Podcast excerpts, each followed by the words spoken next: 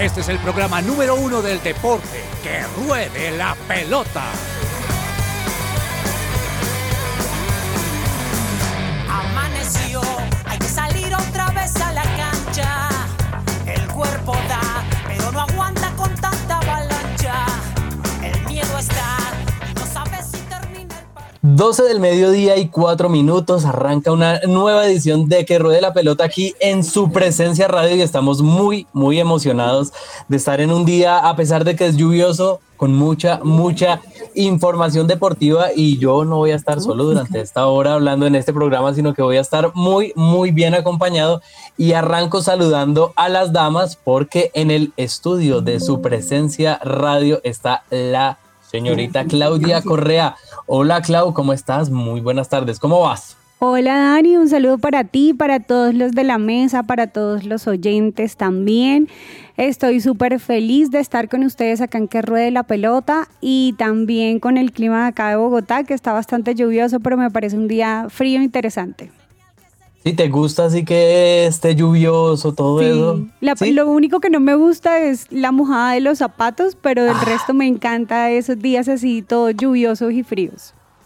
Bueno, ahí tienen Clau con su peculiar estilo de clima que, que no muchos bogotanos nos gusta, en especial los que andan en bici o en moto, pero bueno, Uy, sí. también hay que dar, que dar gracias por, por estos climas. Continúo también con otra de las grandes compañeras que nos acompañan en el programa del día de hoy y hablo de Joana Palacios. Hola Joa, muy buenas tardes. ¿Por allá también está lloviendo o qué tal está el clima? Hola, Dani, sí, un torrencial aguacero, o Ah. sea, fue con tormenta eléctrica y todo, yo creo que está, todavía sigue lloviznando, pero pues ya bajó un poco, a diferencia de Claudia, sí, chévere que llueva, pero pues no tan fuerte como ahora, está bastante eh, duro el aguacero, pero bueno, aquí estamos abrigaditos y vamos a, a calentar todo el ambiente con buena información aquí en, en Que Ruede la Pelota. Un saludo para todos. Claro que sí, una información que va a llegar toda esta hora hasta la una de la tarde totalmente completa con fútbol, baloncesto, tenis, mejor dicho, todos los deportes, pero para completar esta mesa de lujo que tenemos el día de hoy, saludo también en los estudios de su presencia radio a Andrés Lozano. Hola Andrew, ¿cómo va? ¿Con frío, calor? Eh, ¿Cómo está usted en esta tarde? Dani, buenas tardes para usted, para todos los oyentes. Qué gusto acompañarlos en el día de hoy aquí en Que Robe la Pelota. Eh, la verdad es que el día no, no creí que fuera a estar tan frío, así que estoy extrañando una buena chaqueta el día de hoy. Ah, yo les voy a contar una incidencia y es que esta mañana fui a la oración y fui en bici. Y dije, no, el día de estar tranqui. Efectivamente no estaba lloviendo, pero estaba totalmente encharcada la ciudad. Y yo me fui con una camiseta y una chaqueta blanca. Así que calculen cómo pudo haber llegado esa chaqueta luego de la lluvia, de, bueno, de los charcos de esta mañana. Pero bueno, acá estamos para llevar toda la información porque esto se compone y se compone también con muy buena música porque en el Control Master tenemos a Cami que ya siempre tiene como tres, cuatro capas de ropa, eh, si está haciendo frío, si está haciendo calor. Así que, Cami, cuéntanos cómo estás viviendo este frío capitalino y qué canción tenemos el día de hoy. Buenas tardes, Dani, a todos los de la mesa, a los oyentes. La verdad, hoy yo estoy congelada y aquí contando los secretos, como dijo Dani, yo siempre cargo tres chaquetas literal. Esta semana dije como, ay, no, no voy a ser tan abuelita, voy a cargar una y ahora estoy pagando las consecuencias. Mira, Entonces tengo mucho frío hoy. Pero bueno, nada, aquí muy contenta de acompañarlos un jueves más y para ponerle sabor a este jueves que está frío, pero yo sé que con toda la información deportiva la gente se va a animar un montón. Bueno, entonces arranquemos con buena música a esta hora de que ruede la pelota.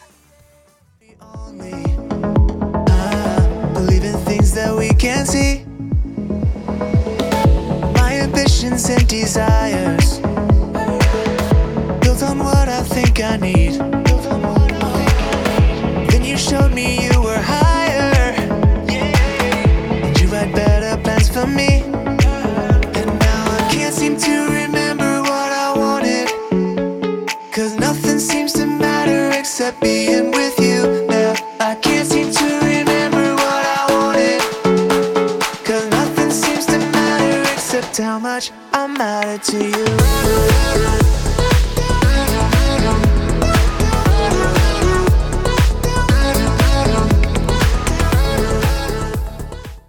Celebra la pasión del fútbol con un buen café. Coffee and Jesus presenta Hablemos de Fútbol.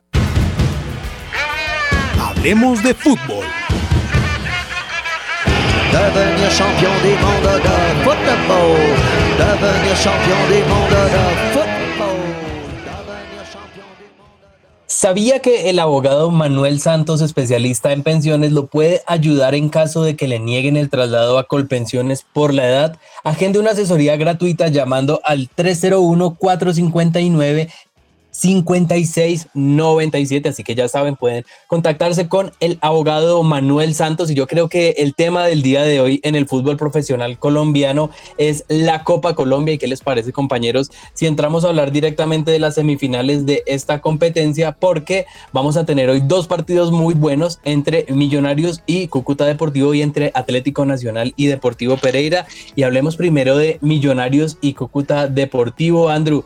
¿Cómo ve el partido usted de esta noche entre Millonarios y Cúcuta? Un Millonarios que parte como favorito, pero un Cúcuta que ha sabido llegar hasta esta instancia eliminando a grandes rivales como lo es eh, el Deportivo Independiente Medellín. Sí, Millonarios recibe a este Cúcuta que me parece que muy bien que haya llegado a estas instancias de la, de la Copa Creo que Cúcuta ha sido víctima de, malas directivas y, por ende está donde está, pero creo que es un equipo que merece estar en la A.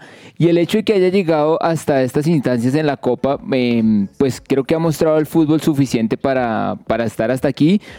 Pero, pero pues creo que Millonarios, eh, su nómina, su manera de jugar, eh, su trayectoria en, en, cuanto a su idea de juego, creo que va a prevalecer sobre, sobre lo que Cúcuta ha hecho hasta este momento. Ahora, los partidos hay que jugarlos, ¿no? Sí, claro, los partidos hay que disputarlos y digamos, el, partido del día de hoy se va a jugar acá en la ciudad de Bogotá y si el clima sigue como está, la cancha va a estar un poco pesada, un poco lisa. Joa, ¿qué pensamiento tienes para ese partido de hoy entre Cúcuta y entre Millonarios? Bueno, Dani, yo creo que eh, prácticamente, pues, tenemos que decirlo así abiertamente, Millonarios es el favorito para ganar este encuentro, no solo por, digamos, por la eh, nómina que tiene, sino también porque viene con de ser pues campeón de la Liga Colombiana, es el actual campeón de la Copa Colombia eh, y sigue con esa con esa sed de victoria el equipo de, de Gamero a eso sí, no hay que menospreciar y no hay que, como se dice, por debajear al rival, porque también viene en ascenso el, Cúcuta, pero el equipo azul viene motivado, es lo que yo realmente he, podido darme cuenta por la sensación que he tenido en los últimos partidos, han generado buen juego, se les ha alegrado un poco, o sea, se les ha ordenado un poco el camino y siento que Millonarios, pues obviamente parte como favorito para ganar este encuentro frente al Cúcuta Deportivo, ¿no? Sí, es, un gran encuentro el que vamos a tener esta noche en la capital de la República Colombiana, porque son dos equipos que vienen haciendo eh, las cosas bastante bien, tanto Millonarios en primera como Cúcuta Deportivo en la segunda división buscando ese ascenso. Clau, Charlie es, es, hincha furibundo de Millonarios. ¿Cómo lo has visto? ¿Cómo ves ese partido para esta noche? Porque es un encuentro donde muchos hinchas de Millonarios dirían eh, es sencillo, Cúcuta va a tener una baja sensible como la, la, de Jonathan Agudelo, que es su delantero insignia, pero igual los, lo que dice Joa y Andrés, los partidos hay que jugarlos. No, totalmente de acuerdo con eso. Charlie feliz, eh, obviamente apostándole 100% a Millonarios, pero con eso que acabas de decir me llevas a pensar algo y es ojalá Millonarios cuando salga a la cancha no salga como confiado, que eso a veces le pasa a muchos equipos eh, acá en Colombia, incluyendo precisamente al Junior, que salen supremamente confiados y tranquilos con que de pronto no va a haber, no van a hacer tanto juego o no, o es un rival que no viene muy bien o alguna cosa así y van confiados y en el primer tiempo termina metiéndole un gol a, en este caso pues sería Millonarios y esperemos que no sea así, esperemos que de verdad salgan con toda como si fueran a jugar contra Nacional o contra cualquier equipo que sea grande. Dani, hay que dar algunos datos, pues este guardó Millonarios a varios titulares en el juego contra América para llegar con nómina principal, pues ya fresquita para poder enfrentar a, a Cúcuta, pero no, no va a tener a, Daniel Ruiz, que no se ha reintegrado pues tras su paso de los Juegos Panamericanos, hay que decir que tampoco estará Daniel Cataño, quien se recupera de una lesión. Y por parte del Cúcuta, pues hay que hablar que es un equipo que resucitó el año eh, pasado, yo no sé si lo recuerdan, que lo dejó, o sea, dejó un año pues que no tenía sin, sin competir, pero ahora tiene dos objetivos muy claros, que es pues obviamente volver a primera división y ganar la Copa Colombia, y si consigue estas dos cosas, pues volverá a la Copa Libertadores después de la aparición que hizo en 2007 cuando fue semifinalista. Yo creo que se ve para mí es un, un, gran partido, ¿no? O sea, obviamente Millonarios viene por un buen momento también, entró al torneo eh, pues en octavos de final, eliminó al Bucaramanga en la fase y luego a cuartos de final y dejó afuera también a la Alianza Petrolera, entonces yo creo que, que Millonarios, eh, como lo decía anteriormente, fa, eh, parte como favorito, pero aún así Cúcuta Deportivo viene en ascenso. Yo, ¿y tú cómo ves ese partido en dado caso de que eh, termine hoy en empate y la vuelta? Sabemos que es en el General Santander donde hay mucho acompañamiento de Cúcuta y la hinchada también sabe lo que es disputar instancias definitivas del fútbol colombiano y lo que dices tú también de Copa Libertadores. ¿Será que, la ¿será que se le puede complicar el paso a la final a Millonarios si se le va en empate hoy? Yo siento que sí, se le va, a, se le complicaría muchísimo porque eh, los partidos en el General Santander tienen otro tinte y es más especial, teniendo en cuenta lo que les decía, esa sequía, esas ganas de, de buscar ese triunfo y sobre todo que Cúcuta viene ahí batallando para ascender en la liga y que ya tiene ahorita la posibilidad con este torneo Copa Colombia de mostrar que está en buen momento y ya en el General Santander un partido de vuelta sería más difícil para que Millonario lo remonte. Aún, pues no hay que descartar tampoco porque pues Millonarios tiene muy buena nómina también, pero pues las cosas en el General Santander son a otro precio. Es cierto, son a otro precio y ya veremos qué ocurre en este partido tan interesante entre Millonarios y Cúcuta Deportivo, dos equipos históricos del fútbol profesional colombiano. Quedémonos hablando un poco de Millonarios porque se da una noticia y estos eh, portales sensacionalistas ponen eh, Millonarios tiene listo su primer refuerzo para el 2024 y el buen hijo vuelve a casa. Lozano, ¿usted a quién se imaginaría si lee solo ese titular? Pues eh, obviamente creo que se están refiriendo a Oscar Cortés, jugador que se fue al Lens de Francia, que se tenía la expectativa de que fuera a jugar Champions, porque el Lens está jugando Champions ahorita, pero su técnico no solo no lo inscribió para Champions, sino que tampoco lo ha tenido en cuenta para la liga francesa. Así que el jugador eh, siento que está un poco desperdiciado en Europa y lo que está buscando Millonarios es repatriarlo para que pueda venir a jugar la Libertadores el próximo año. Sería interesante que volviera este jugador que día, hace unos días tuvo unos minutos, minutos finales del encuentro de Lens y dio una asistencia como de rebote obviamente cuenta, pero sí sería bueno. Lo paradójico de que yo les cuente este titular es que aparece como si fuera una flamante contratación, pero eh, la persona que va a volver a Millonarios es Willington Ortiz. Entonces es un poco paradójico porque es un, una figura histórica, de hecho, que tuvo problemas con Millonarios y que va a volver de alguna manera a asesorar las fuerzas básicas. Joa, ¿qué, qué piensas que vuelva Willington, Willington Ortiz? De Ortiz manera? Oiga, no sé, pero ahora que me dice deberíamos desearle una llamadita para que hable del tema. el profe Willington trabaja supuestamente aquí en el Ministerio del Deporte, no ¿Ah, sé. ¿sí? Sí, o sea, él está dentro de los dentro de Glorias del Deporte, que son los que eh, hacen trabajo también con las diferentes escuelas y clubes. Y acuérdense que él también tiene escuela de Willington Ortiz, ¿no? Entonces, sí. pues no sé realmente esa noticia me toma por sorpresa de, eh, del profe Willington. Pues buenísimo, sería buenísimo para, para Millonarios, ¿no? Porque es una leyenda, un hombre que le entregó muchas cosas a Millonarios, que sabe, que, que conoce del fútbol y que seguramente sería un buen consejero para las próximas contrataciones.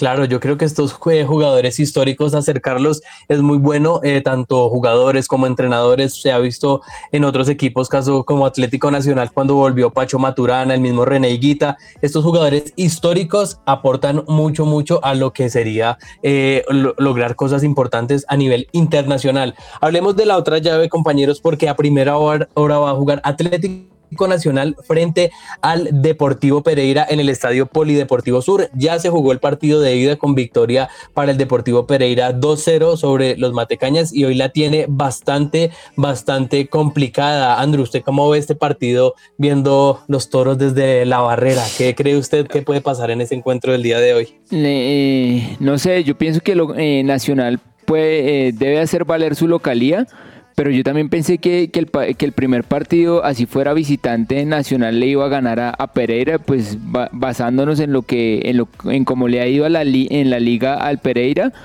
Pero, pero pues en, en ese partido no lo pudo hacer ahora. Eh, creo que Bodmer, el, el técnico de Nacional, Eh, creo que ha, ha mejorado ciertas cositas, pero, pero no sé si, si, si logra imprimirle lo que, lo, que, lo que el equipo necesita para, para llegar a la final.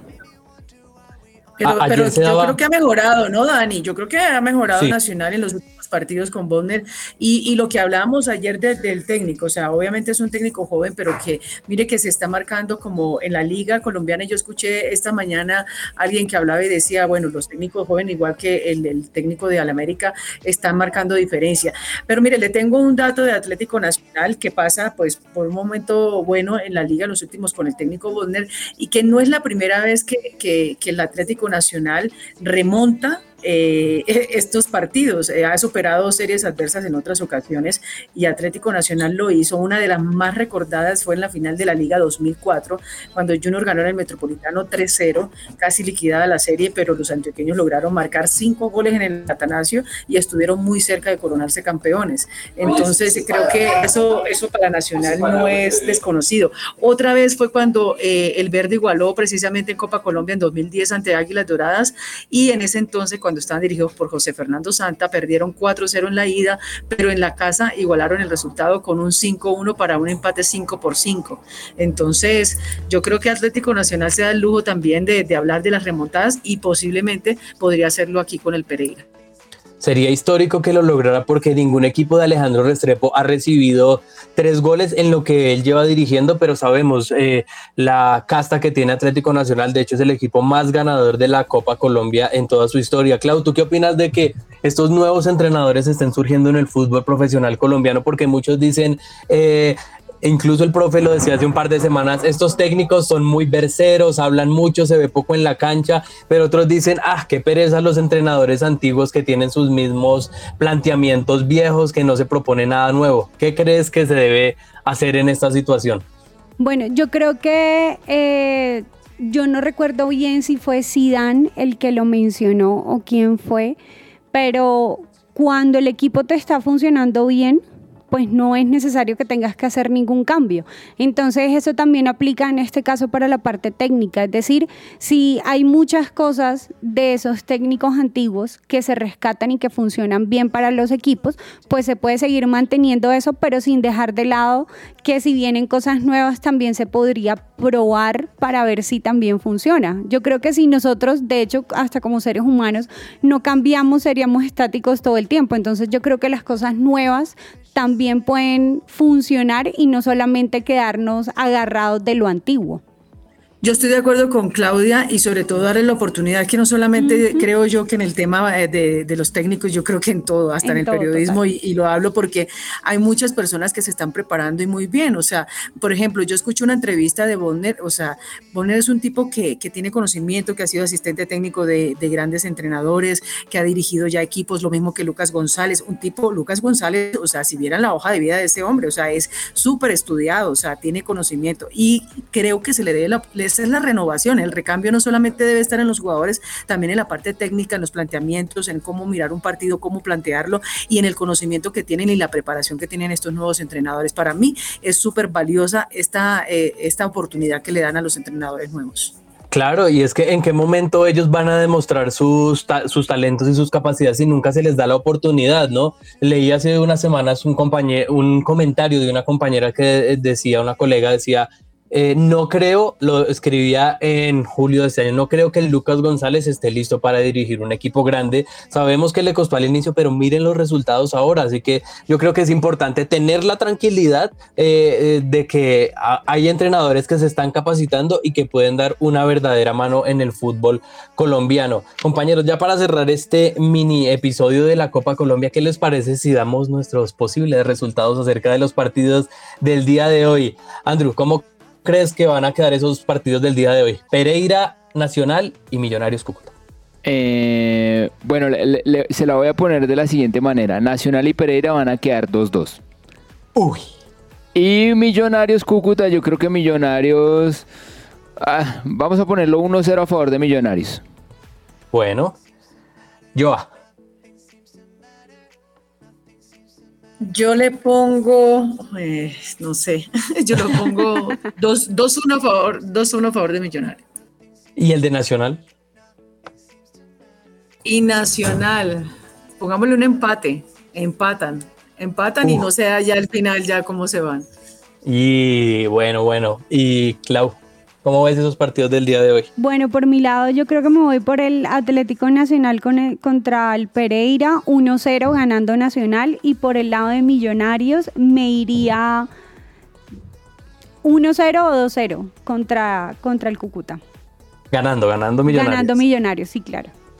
Opa, bueno, mañana ustedes pueden escribir a nuestro número, decir, ¿le atinaron, no le atinaron? ¿Estuvimos de acuerdo? ¿No? ¿Servimos? ¿No? So- ¿Aplicamos para el pulpo polo? ¿Ya no?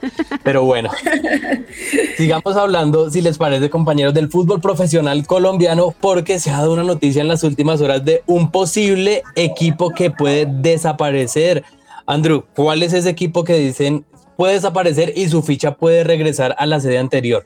Eh, estamos hablando de, del Valledupar, que estaba, que estaba, se había venido de Valledupar a jugar a Suacha, pero parece que Suacha no va a coger más al equipo, entonces le tocaría volver a su ciudad inicial, que era Valledupar, o buscar otra sede.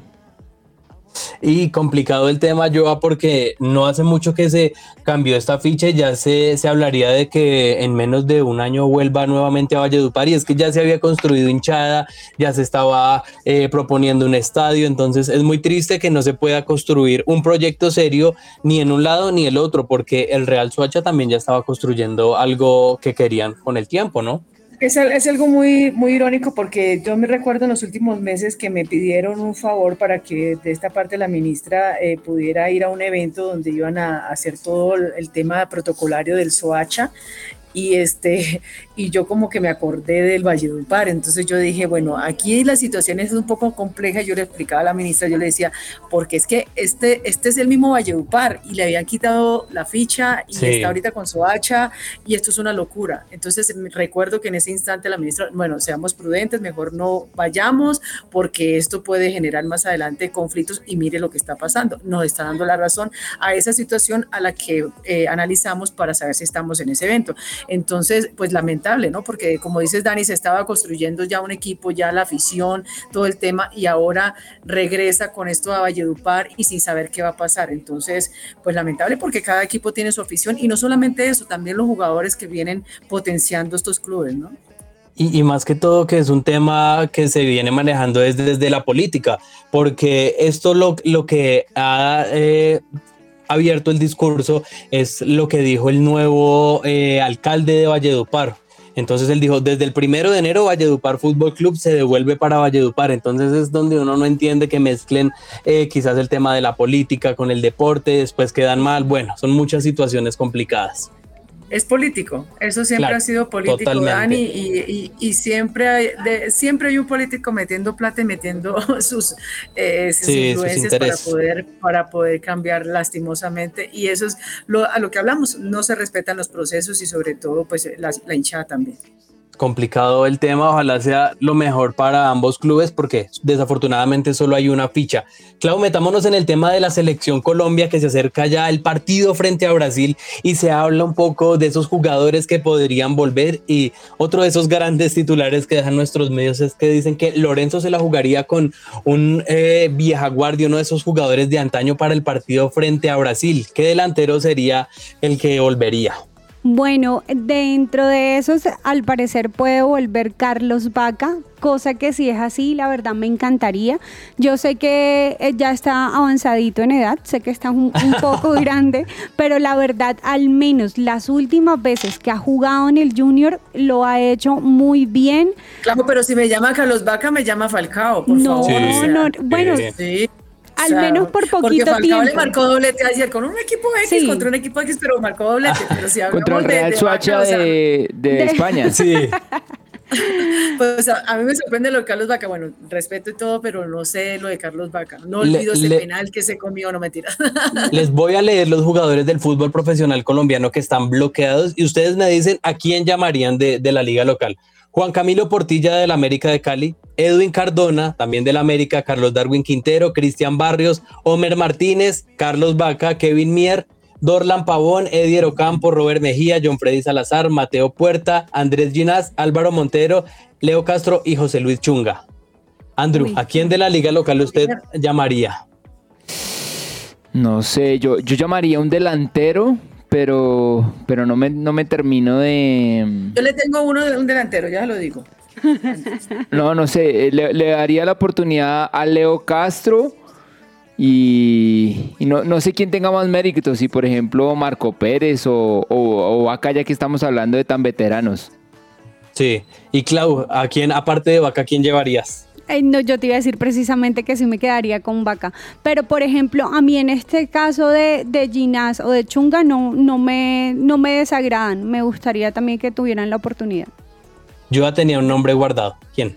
Yo tengo un nombre eh, guardado, pero eh, les quiero decir algo y realmente pues considero y respeto las opiniones de mis compañeros y quisiera que se diera, pero tenemos que mirar qué está pasando en la selección, qué, eh, Sí. cuál es el funcionamiento de la selección, qué es lo que nos está generando. Necesitamos un volante de creación para mí, eh, eh, bueno, no sé si, si utilizar ese 9 que estaba utilizando en, en, en estos Lorenzo, pero siento que, que no tenemos quien la meta, o sea, infortunadamente, bueno, Lucho Díaz ahorita ni siquiera va a tener No. cabeza para poder estar No. Colombia y tampoco tuvo cabeza los anteriores partidos porque tampoco la metió. Entonces, mire, hay que mirar no solamente, bueno, la Liga Colombiana y, y sé que hay jugadores muy valiosos eh, que pueden estar pasando por un gran momento en la parte delantera. A mí me parece que a él se le ha olvidado a un jugador que me parece que es muy bueno, que es el Cucho Hernández. No es de la. Liga Colombiana, pero está haciendo goles. Marcó doblete en la reciente Sí. victoria de su equipo, en la MLS. Me parece que es un jugador para tener en cuenta. Lo que pasa es que a Lucho la boquita y los trinos lo han dejado un poquito alejado de la selección, porque cada vez que no lo convocan pone un trino como cerrándose la boca, no sé. O sea, eso creo que es lo que ha generado el malestar, pero me parece que necesitamos delanteros.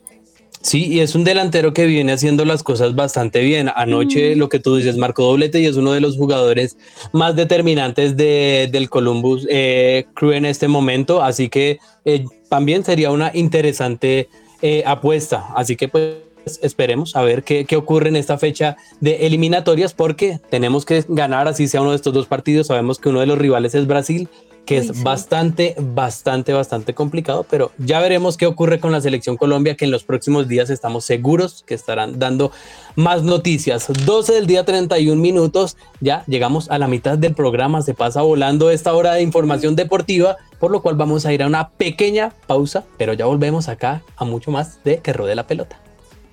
Somos su presencia radio. La polémica.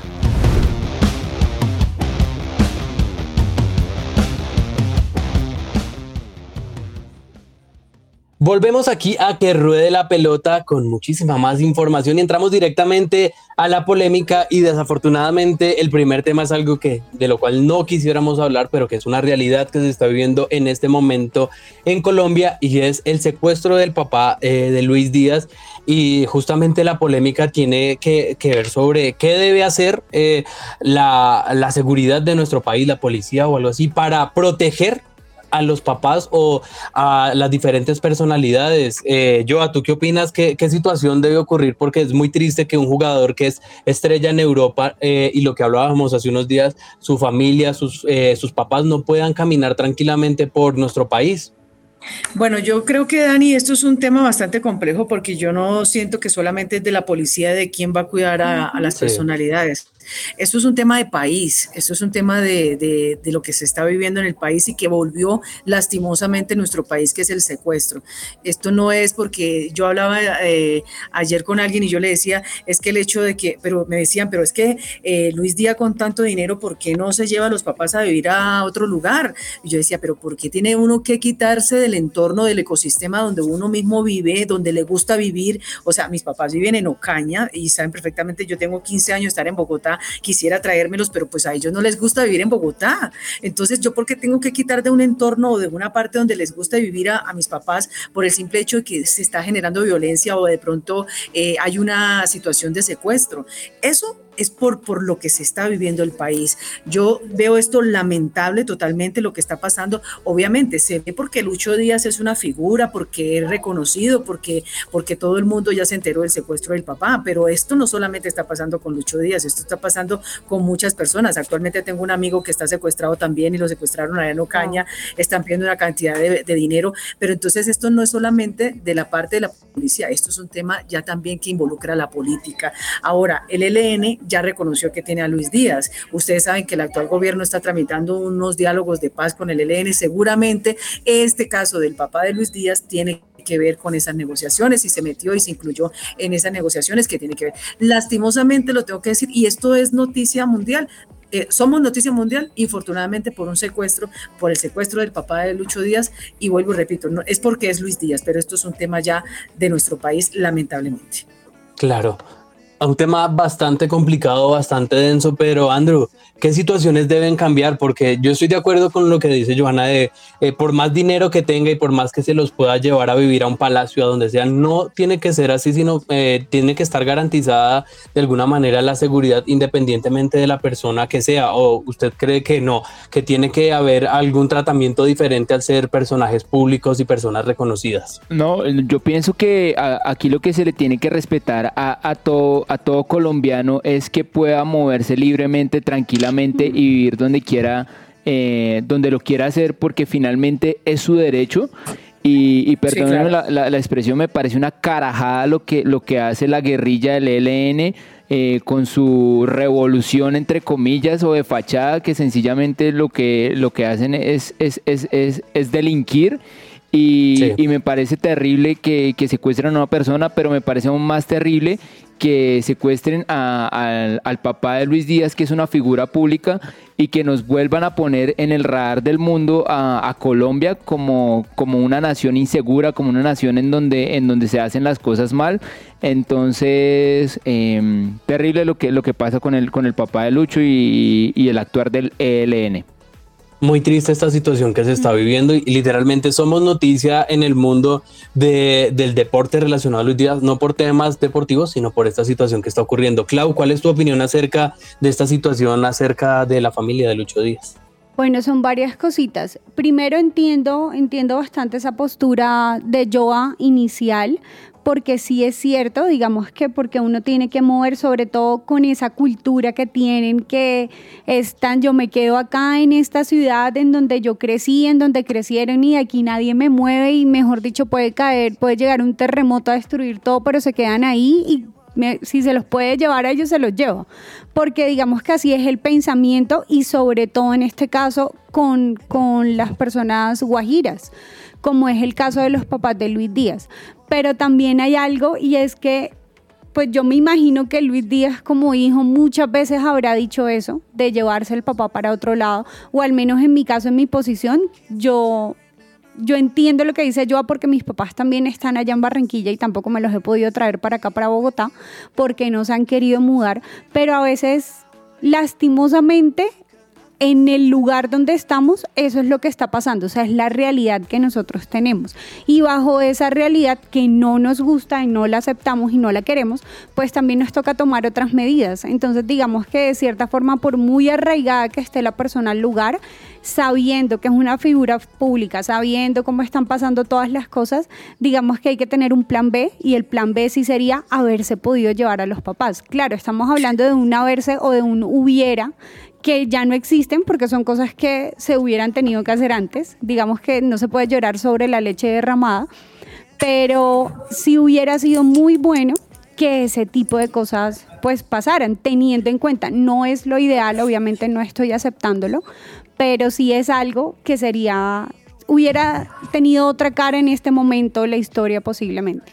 Estamos, estamos Claro. en la sección polémica, Por eso voy a polemizar con Claudia. Eso, A ver, dale Joa. A ver, yo, Eso. yo, yo estoy de acuerdo en lo que tú estás diciendo, si hubiese hecho, si hubiésemos no sé qué, pero vuelvo al tema, o sea, eh, ustedes, miren, a mí ayer hablé con una amiga que es guajira y conoce muy bien, le dicen el mane al, al papá de Luis Díaz. El tipo, el señor es un señor que lo ama todo el pueblo Barrancas, o sea, es un tipo que es entrenador de fútbol, es este, mejor dicho, o sea, lo adora toda la comunidad, o sea, sea, quitarte, irte de un entorno donde estás en un, en un, en un pueblo donde, donde am- te aman, donde estás entregando tu vida, tu talento, tienes tu trabajo, tu familia, solo por el simple difícil. hecho, solo por el simple hecho de que es que es el país, es que no solamente es Barrancas, es el Mm. país, solamente por el simple hecho que, que, que eres el, el papá de una figura, o sea, si fuese así, entonces todos los papás de todos los jugadores y de todos los deportistas se fueran para otras ciudades o para otro, para otro país a buscar una vida porque, porque están económicamente muy bien, o sea, la cantidad de millones que se gana Luis Díaz. Entonces, otra, otra persona me preguntaba, bueno, y hay que muy poquita la plata para pagar la recompensa, 200 mil, 200 No, millones de sí pesos. no. Yo decía, entonces, entonces van a poner, Luis Díaz puede decir mil millones si quiere, pongo mil millones para que la recompensa. Entonces van a acostumbrar a, a los delincuentes a que por cada vez que se lleven a un familiar tienen que pagar una cantidad inmensa de dinero. O sea, no, de verdad no, no sé. Estoy, esto sí me confronta todo esto a mí. Clau, ¿tú qué opinas? Bueno, en cuanto a eso, en cuanto al pagar, entiendo bastante esa postura. Lo que pasa es que yo soy también como por mi temperamento, es muy como soluciones en el momento. Entonces, si Sí. tengo este problema, pues solucionemos el problema que estoy teniendo ahora. No es lo ideal, voy digo, no es el punto, pero la idea es poder solucionar. Entonces, si necesitamos que mi papá esté de vuelta, ¿qué más podemos hacer? ¿Qué otra cosa puedo hacer? O sea, ya una vez mi papá llegue, yo me lo llevo de una vez así sea en contra de la voluntad de él para donde sea, para poder cuidarlo. Porque es algo, si no se soluciona a nivel de país, como dice Joana, pues no vamos a tener ninguna solución. Sino al contrario, vamos a seguir teniendo el mismo problema y cabe la posibilidad que vuelvan y lo agarren y toque volver a pagar, ya no sean mil millones, sino dos mil millones o tres mil millones. Pero entonces sí Claro. hay que buscar, yo sé que hay que buscar soluciones de raíz, pero si las soluciones de raíz no están en nuestras manos, toca buscar soluciones de nosotros en este momento. Bueno, por un eso, tema. lamentablemente, y por eso lamentablemente lo tiene el ELN, seguramente Es va a decir, bueno, vamos a negociar, vamos a ver Sí, qué total. hacemos. Si vamos a, hasta los diálogos de paz, entonces vamos a ver qué, o sea, por eso es político, es gobierno, es país, o sea, esto es así. Infortunadamente, agarran a figuras como ahora el caso del papá de Luis Díaz para poder hacer, para poder eh, hacer ruido y, y empezar a mover todo este tema de, de- de lo que está pasando en nuestro país. Bastante, bastante complejo el tema. Eh, usted, oyente, si quiere dejarnos su opinión, escríbanos 310-551-2625. Eh, soy Team Claudia, soy Team Joana, no mentiras. Eh, esperemos que puedan liberar prontamente Sí, al papá sí, de Luis Díaz, que pueda tener la tranquilidad del primero por su familia y obviamente para que pueda desarrollar toda su carrera como futbolista. Todo lo que tiene que saber más allá de la pelota.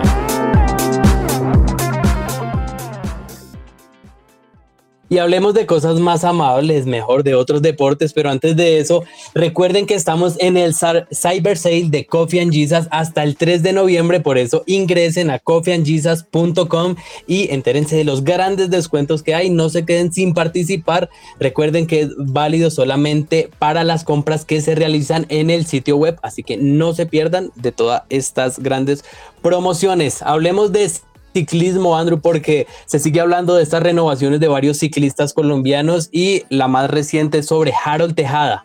Sí, señor. Él, él corre para el Astana y ha salido la noticia de que el Astana lo acaba de renovar un año más, así que seguirá Harold Tejada un año más en el, mm, en el World Tour. Recordemos que eh, tuvo, tuvo un buen Tour de Francia. Eh, creo que llegaba como gregario y terminó siendo el mejor de su equipo, así que por lo que le, por lo que fue esta temporada, creería yo que la, que la que viene le va a ir mucho mejor. Bueno, ojalá pueda seguir teniendo continuidad eh, en el Astana porque es un gran equipo y ahí puede tener muy, muy buen eh, desarrollo. Yo también les cuento que hoy arrancó el Tour de El Porvenir, eh, la vuelta al Porvenir con 206 ciclistas, así que esta gran competencia va a tener y vamos a tener información todos estos días porque son 38 equipos de categoría juvenil y masculina que van a recorrer 423 eh, kilómetros entre el Putumayo y el Huila. Se correrá tanto la categoría como masculina como femenina, así que qué bueno que se dé esta, esta competencia durante este año para conocer esos nuevos ciclistas y estas nuevas promesas que tenemos. Clau, también hay tenis, ¿no? Seguimos hablando también de tenis porque tenemos eh, varias competencias en este momento. Sí, precisamente ayer que habíamos mencionado eh, que estaba jugando Daniel Galán contra Elías Sí. Zimmer, ganó dos, dos sets por cero, es decir, el primero fue 6 6-2 si no estoy mal y el otro fue 6-3, pero el punto fue que ganó, es decir, le está yendo bien en este momento.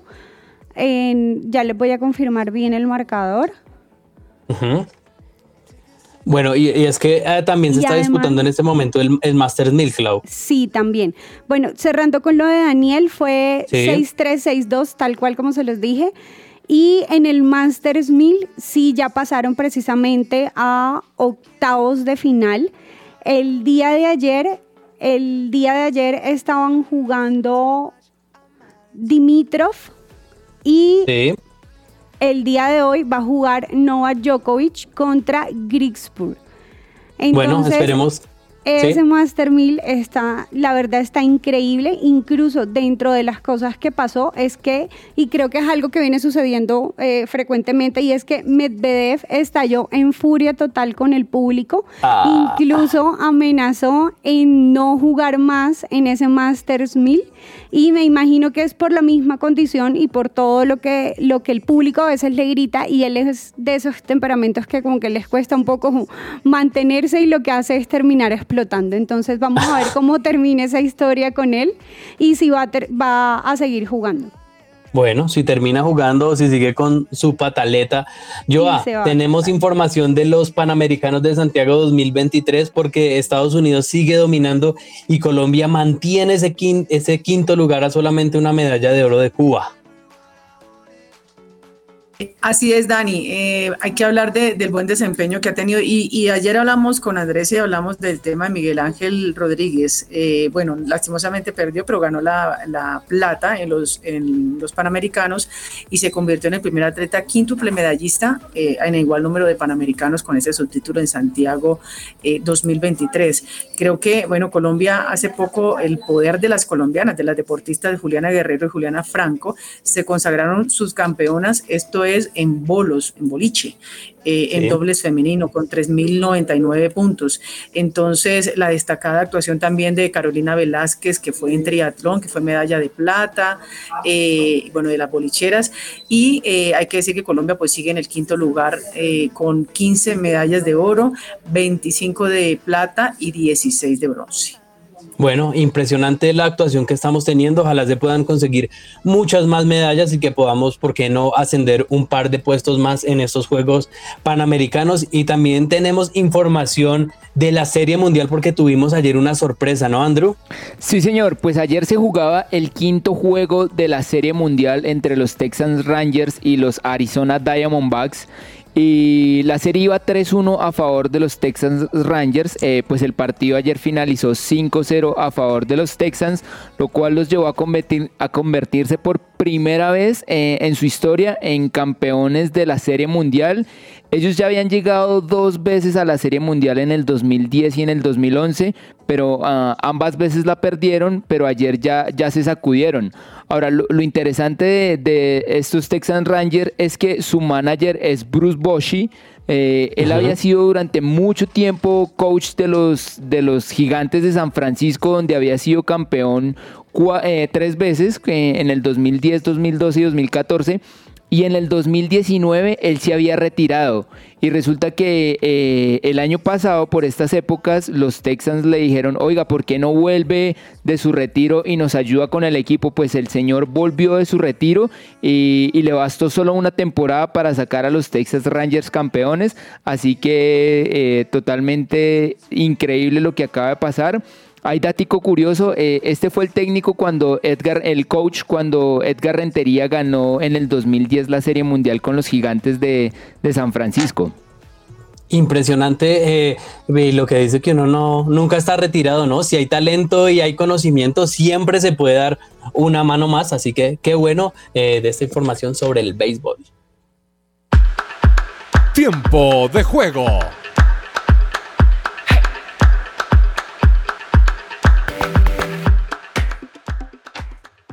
Seguimos hablando de otros deportes y tenemos que hablar de la Fórmula 1, Clau, porque esta temporada 2023 ya prácticamente está entrando en su recta final y ya podríamos hacer un análisis de todo lo que fue este gran año. Tal cual, Dani, así como lo dices, antes de empezar de lleno con la Fórmula 1, quisiera corregir un dato referente a Medvedev y Sí. es que el día de ayer él terminó saliendo del Masters 1000 porque lo Ah. derrotó Dimitrov y precisamente ese fue el momento de ira que tuvo y por eso fue que se pausó el partido, pero al final lo retomaron, lo terminaron y quedó por fuera de todas maneras. Bueno, Y en cuanto a la Fórmula 1, es increíble. eh, es increíble lo que está pasando en este momento. Podemos ver que Verstappen está en el primer lugar con 16 triunfos, 491 puntos.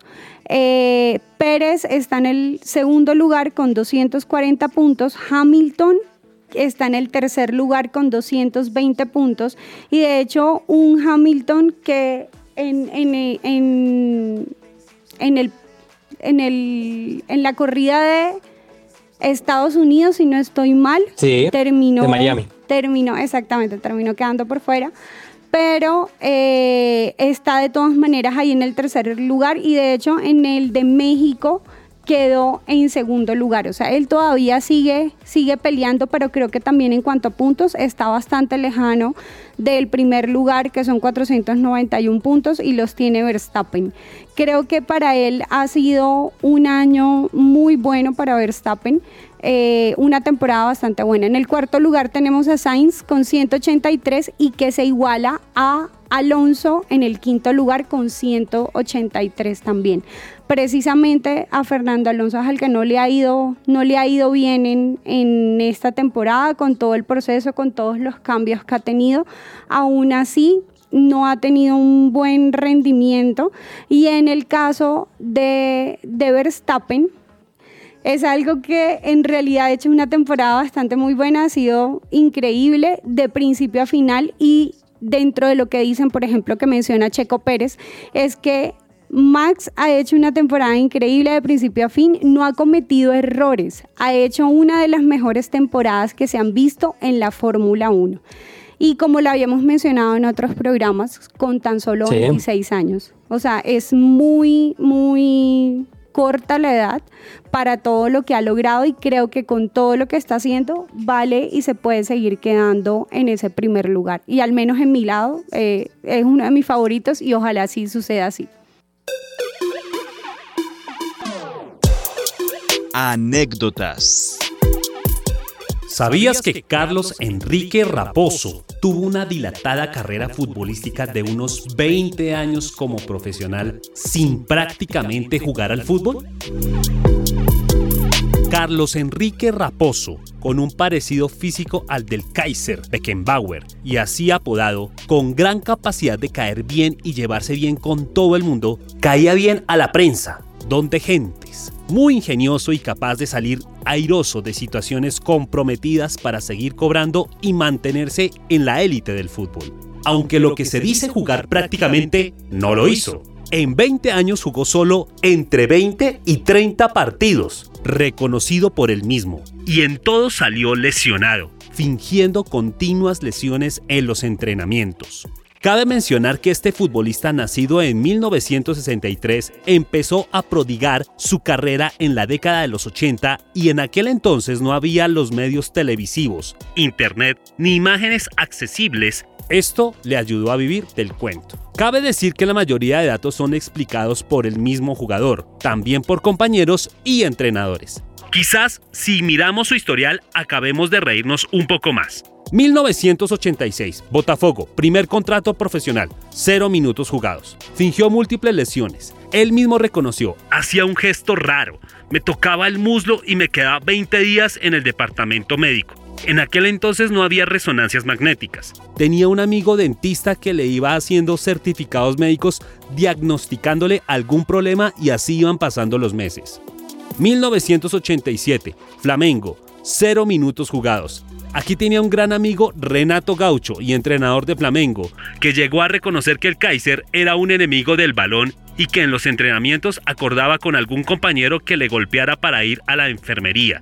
Llegó a asistir con un enorme teléfono móvil de la época a los entrenamientos fingiendo contactos con equipos europeos. Al final se descubrió que era un teléfono de juguete. Soy Andrés Perdomo y esto fue Anécdotas en que ruede la pelota.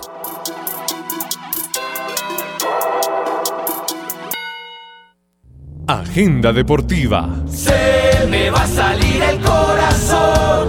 Nunca dejes de hacerme soñar.